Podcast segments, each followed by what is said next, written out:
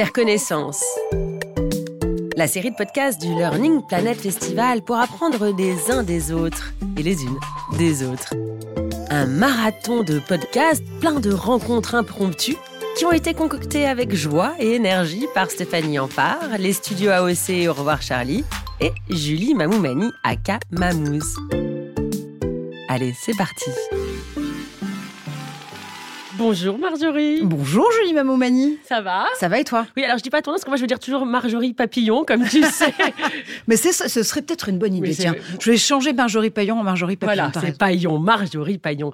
Et alors Marjorie, toi, l'éducation, euh, c'est presque, enfin, c'est ton quotidien mhm. puisque tu es à l'origine de la chaîne School S Q-O-O-L. Bravo. T'as eu ça, comme, ça, on est dire. comme on est très fort en orthographe, on a mis un Q à la place, euh, à la place de ce qu'il fallait pas. Et tu vas nous raconter, puisque ta spécialité aussi, c'est la tech. Et mhm. nous, on a envie de savoir, voilà, aujourd'hui, comment ça va se passer, euh, l'éducation, la tech, l'humour. On a envie de mélanger tous ces sujets. Euh, dis-nous déjà ce qu'est cette chaîne, puisque ça, elle a un an aujourd'hui même. On fête, alors on fête l'anniversaire de Julie Mamoumeni aussi au passage, la journée internationale de l'éducation. J'adore, j'adore. Et les un nom de School TV avec un Q, euh, comme il fallait pas l'orthographier en effet. Euh, pourquoi? Parce que School TV, c'est le pari fou qu'on a fait il y a un an à peine, euh, avec l'équipe notamment de You Know Why, qui est à l'origine de, cette idée de chaîne. You Know Why, c'est un groupe d'EdTech, de technologie de l'éducation, qui s'est dit qu'il fallait imposer le sujet, encore une fois, de l'enseignement, de l'éducation, de la co-création de l'école de demain sur la scène médiatique, mais au-delà de ça, la scène politique aussi. Il y a un an, si on se souvient, on, refait une remise en contexte, on était en pleine campagne, à la fois présidentielle, législative, et il nous semblait que l'éducation eût été un sujet intéressant à poser sur la table. Bon.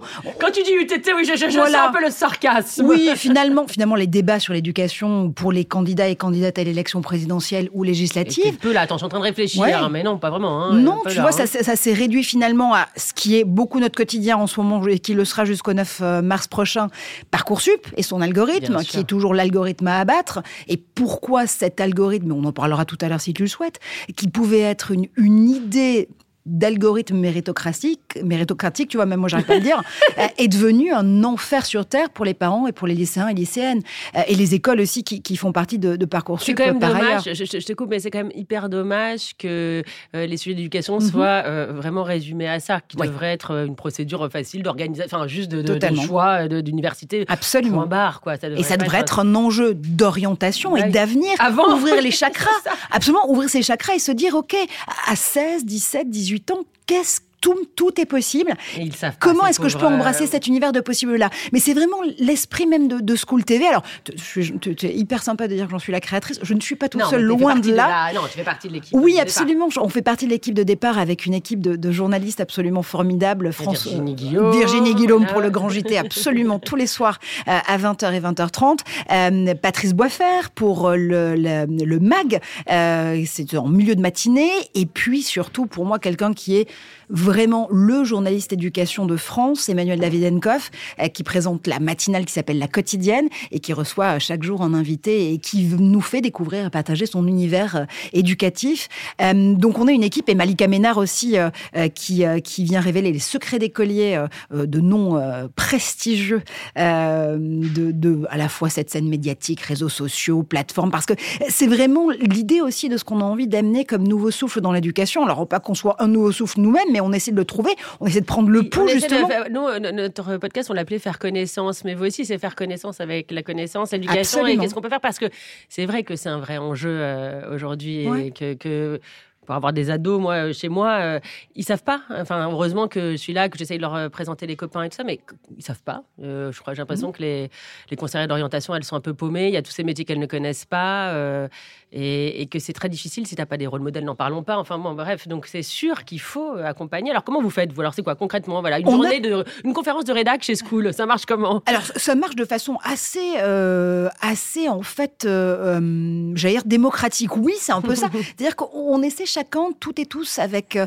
notre complémentarité, avec les sujets de prédilection qu'on travaille. C'est vrai, tu le rappelais, moi, jusqu'à présent, je trouvais plutôt les sujets de politique américaine et de technologie, mais j'aime bien aller gratter au-delà de la couche tech, d'un produit, d'un service, d'un grand buzzword, d'un grand mot valise du moment, pour comprendre comment cette technologie va impacter à la fois sur l'aspect sociétal, environnemental, culturel, politique, économique, géopolitique, parce que, encore une fois, je ne le dirai jamais assez, la tech, c'est de la politique, euh, où ça n'est pas... tout, enfin c'est tout en tout cas. En effet, on, diabolise toujours la tech, mais la tech, elle fait partie de notre... on a tous euh, voilà, de notre quotidien. Un, smartphone, il y a tout dessus, on est paumé. Hein, et, et ce que m'a apporté School TV, c'est le fait de pouvoir ajouter l'impact euh, éducation finalement de la tech.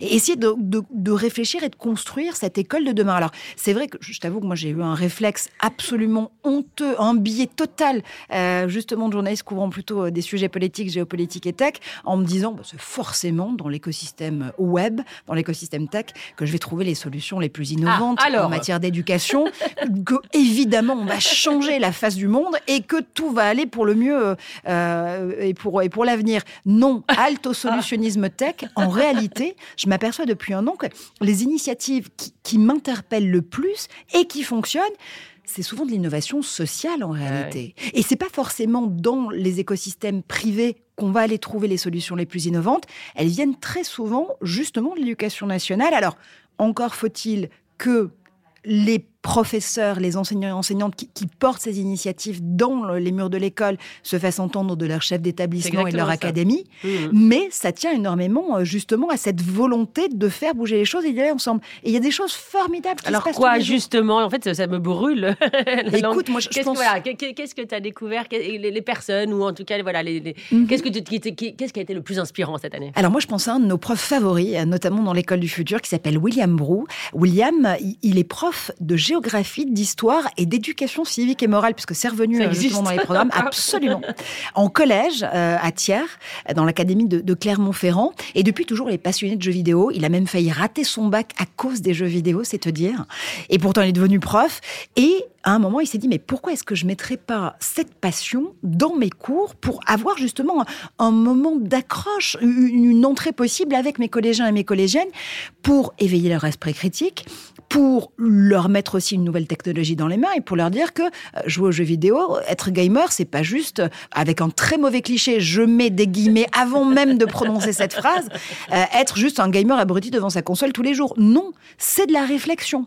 Et il travaille notamment, et c'est là où du coup les initiatives publiques rejoignent les, initiatives privées, comme quoi il y a des passerelles parfois qu'on peut trouver. Ubisoft, notre grand studio de jeux vidéo français, mais pas que, met à la disposition des enseignants et enseignantes qui demande euh, un gameplay euh, qui s'appelle le Discovery Tour. Typiquement sur Assassin's Creed, par exemple, ils vont proposer le jeu sans les parties baston pour avoir juste le gameplay historique, sociétal, économique. Et c'est ce que fait euh, notamment William Bro avec sa classe. Et là aussi, c'est parce que l'Académie de Clermont-Ferrand et son chef d'établissement l'ont entendu qu'aujourd'hui, on lui permet de dédier 18 heures de ses heures de cours par mois à la façon dont il peut entraîner d'autres collèges, d'autres profs à travailler avec les jeux vidéo. C'est génial. Et j'imagine qu'évidemment, les, les, enfants ou les étudiants apprennent beaucoup plus vite. Et sont partants. Bah, évidemment. Et sont partants tout de suite parce que à partir du moment où tu trouves la bonne façon euh, d'embrancher le dialogue, la discussion euh, avec eux, bah forcément l'univers des possibles s'ouvre. Est-ce que tu as une autre, euh, voilà, une autre expérience euh, inspirante que tu as entendue Plutôt tech ou plutôt innovation sociale? Ah, As you wish. alors moi, un, deux autres profs qui m'ont beaucoup marqué euh, et qui sont, alors je sais qu'ils n'aiment pas qu'on dise ça, mais ce sont des héros de l'éducation et des héroïnes de l'éducation. c'est d'abord Juline Anctinro. Juline, est-ce que tu le sais? Juline est une des meilleures profs au monde. C'est pas moi qui le dis. c'est le Global Teacher Prize qui est qui est un prix qui est remis chaque année aux enseignants aux enseignantes du monde entier et qui fait valeur, qui a valeur de, prix Nobel de l'éducation en réalité. Euh, Julie est entrée dans le top 10 en 2021 des meilleurs profs du monde. C'est quoi les critères? Voilà, eh ben, Elle a mis au point une, une, pédagogie qui s'appelle la classe autonome, qui s'inspire beaucoup de, de, Montessori, de Freinet, mais qui l'adapte aux classes de collège et de lycée professionnel Elle-même voulait être enseignante, elle a raté le CAPES, elle est entrée dans l'éducation nationale en tant que contractuelle. Tu sais qu'on a beaucoup parlé de ces contractuels au tout début de la rentrée euh, scolaire de cette année parce qu'on avait un manque de profs et, il fallait bien pouvoir apporter des profs et des enseignants euh, dans les classes en face des élèves. Donc, Juine est elle-même entrée en tant que contractuelle dans l'éducation, elle a toujours pas son CAPES, elle a monté une agence de soutien scolaire et c'est là où elle s'est dit, je comprends pas. Je, vois que mes élèves en soutien scolaire progressent beaucoup plus vite que ceux que j'ai en classe. Et puis surtout, ils me demandent à rester dans mes cours de soutien scolaire une fois qu'ils ont fini et que je leur dis non, non, tout va bien. Donc elle s'est dit, OK, qu'est-ce que moi, même moi en tant qu'enseignante, je mets en action dans ma pratique quand je fais du soutien scolaire que je ne fais pas en classe. Et elle a tout de suite vu que c'était cette idée d'autonomie et de responsabilisation des élèves. Et la classe autonome, c'est ça, c'est adapter du Montessori. Ce qu'on ne fait absolument jamais. Et donc, elle adapte ce Montessori avec des flashcards, avec là aussi des applications. Ça peut passer par du numérique, parfois par de la low-tech, vraiment de, de la tech euh, où il y en a quasiment pas, de l'innovation sociale. Mais c'est le fait de se dire, OK, pendant une heure, deux heures, trois heures de cours, bah, c'est vous qui allez gérer euh, la façon dont vous apprenez. Autonome, ludique, euh, tu, tu, trouves des bonnes façons. En fait, euh, ce matin, j'avais une fille géniale qui, justement, dans le public, fait du Montessori. Et c'est exactement ça. Elle dit faut arrêter de croire que les enfants, ils veulent pas apprendre. Hmm. C'est comment on leur apprend, évidemment. Et là, tu viens confirmer ça aussi à tous les âges, en fait. Et, c'est ce que tu dis, vraiment, la, la, la ce que j'apprends aussi au fur et à mesure des émissions et des invités absolument formidables que je reçois dans l'école du futur sur School TV, c'est que s'il y avait une compétence sur laquelle il fallait travailler justement cette année et pour euh, les années à venir, c'est apprendre à apprendre. Mmh. Comment est-ce que justement on se redonne la chance de pouvoir aller vers des apprentissages qui nous permettent d'abord d'être beaucoup plus tangibles?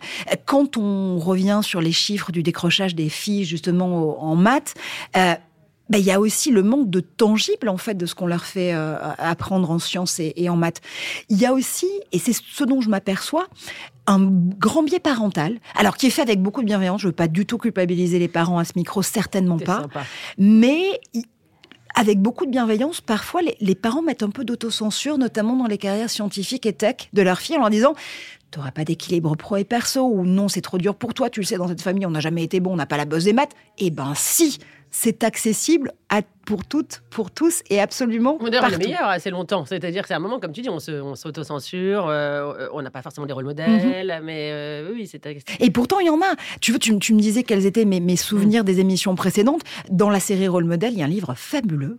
Je, je vous le conseille. c'est un cadeau à glisser entre les mains de toutes les petites filles et même des grandes. mais moi je... Ça s'appelle le Kiddy Dog des héroïnes. Si tu l'as pas, je te l'apporte la ah prochaine fois à la maison. C'est quoi C'est qui? Alors, le Kiddy Dog des héroïnes, c'est édité par les éditions Larousse Jeunesse, si je ne dis pas de bêtises. Non, c'est Nathan, pardon. Mm. Oh là là, ils vont, ils vont vouloir.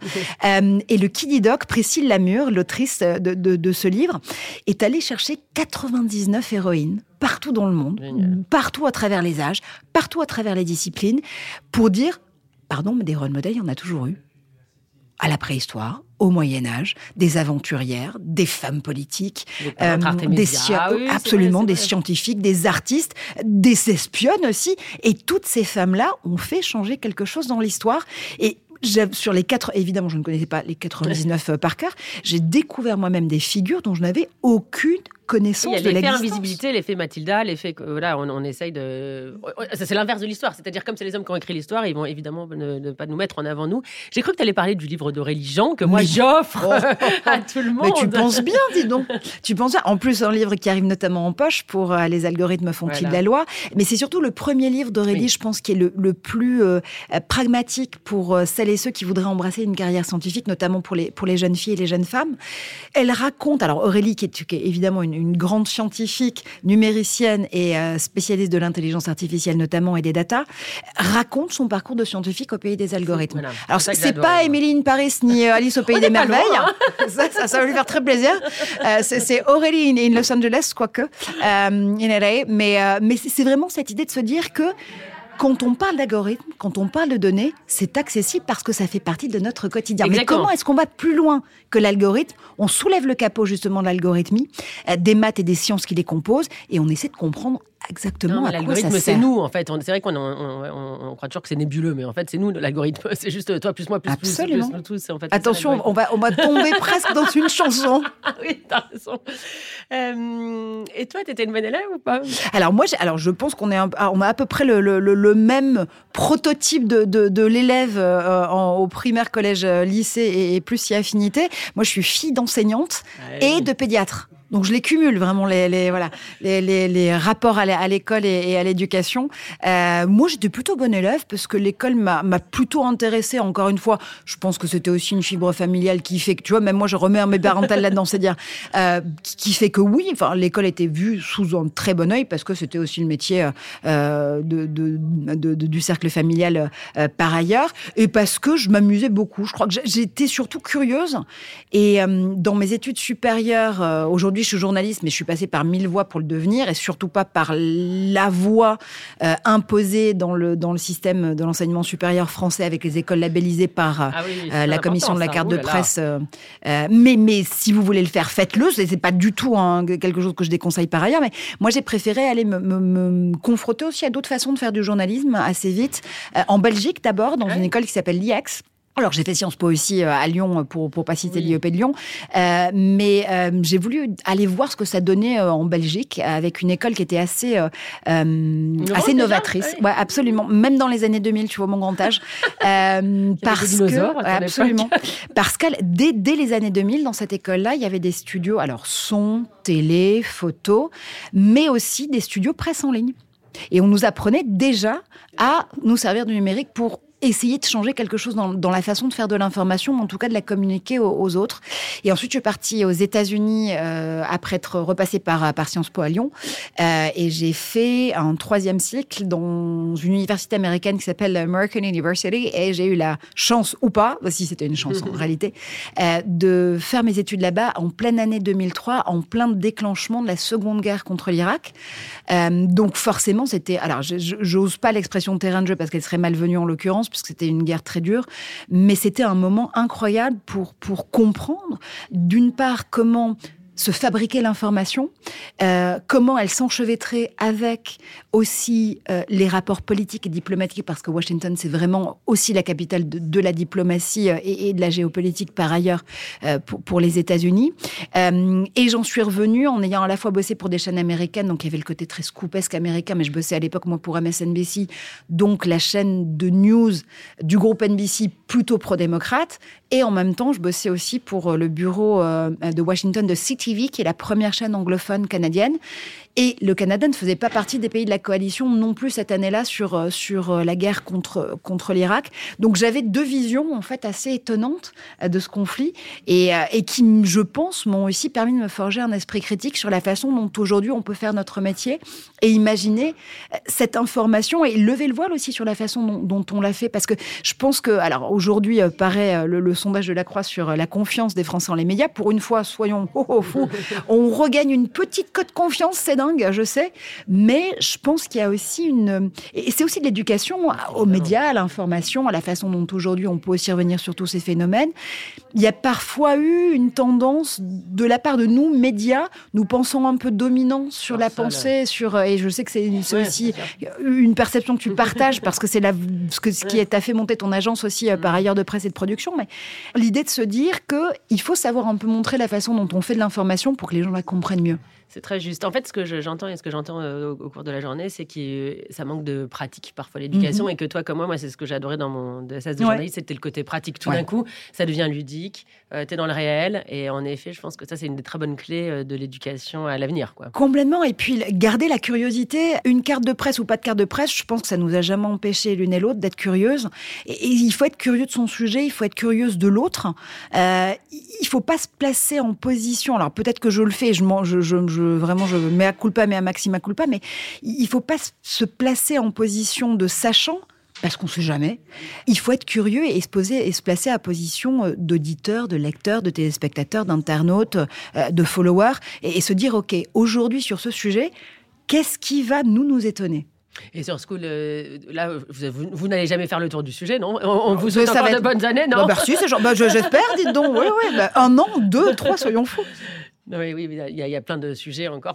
il y a énormément de sujets. Écoute, moi, je, suis, je suis assez. Euh, voilà, tous les jours, j'apprends des choses nouvelles. Au départ, on était parti sur un angle d'émission, en tout cas pour l'école du futur, qui était plus débourseiller des, des grands besoins tech, revenir sur des secteurs tech, sur euh, les métiers du futur. Et finalement, on a élargi assez vite aux neurosciences, aux pédagogies alternatives, euh, à la façon aussi de se dire qu'on peut tous co-construire l'éducation de demain avec des initiatives parfois extrêmement tech, parfois low-tech, parfois d'innovation sociale, euh, parce que c'est finalement ce puzzle-là, ce maillage très fin, qui va nous permettre de nous donner une cartographie euh, de la façon dont on peut repenser l'école et au-delà de l'école, l'ensemble de l'écosystème euh, éducatif J'allais dire scolaire, mais non, ça s'arrête pas justement au scolaire.